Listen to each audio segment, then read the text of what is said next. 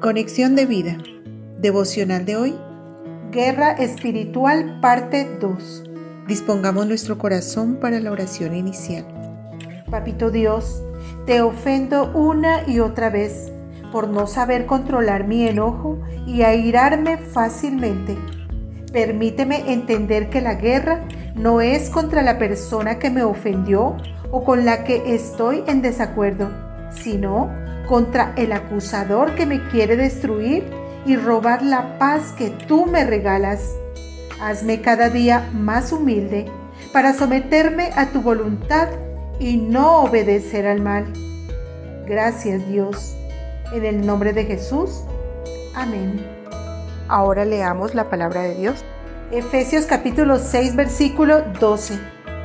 Porque no tenemos lucha contra sangre y carne sino contra principados, contra potestades, contra los gobernadores de las tinieblas de este siglo, contra huestes espirituales de maldad en las regiones celestes.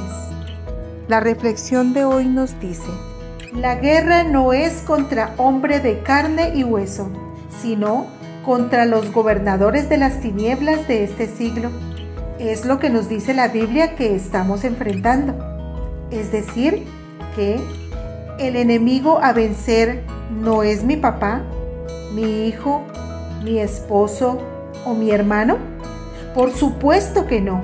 Si hay algo que el Señor quiere que entendamos el día de hoy, es esto, que cuando se presenten diferencias, críticas, disgustos o problemas con nuestro prójimo, no es contra ellos que debemos batallar, sino contra esa mentira engaño o malicia que el enemigo ha insertado en nosotros y en la otra persona.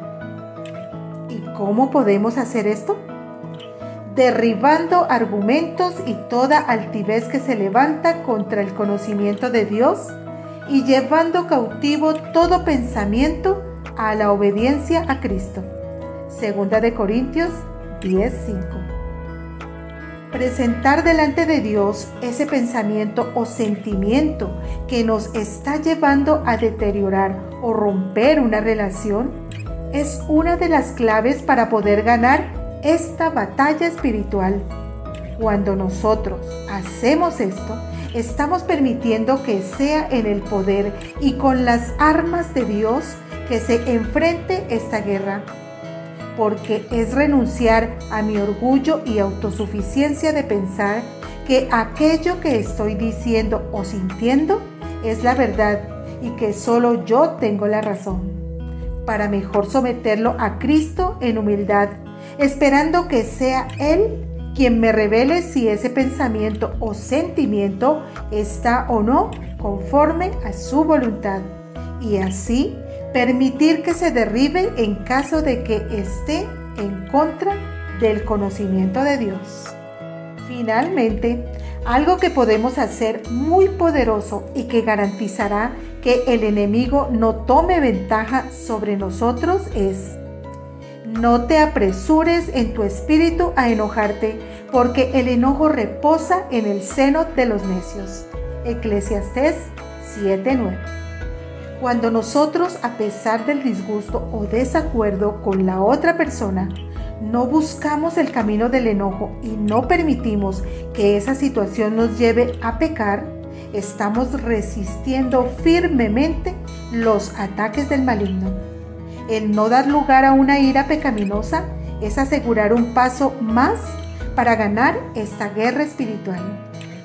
Airaos, pero no pequéis no se ponga el sol sobre vuestro enojo, ni deis lugar al diablo.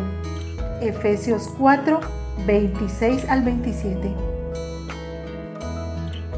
Visítanos en www.conexiondevida.org.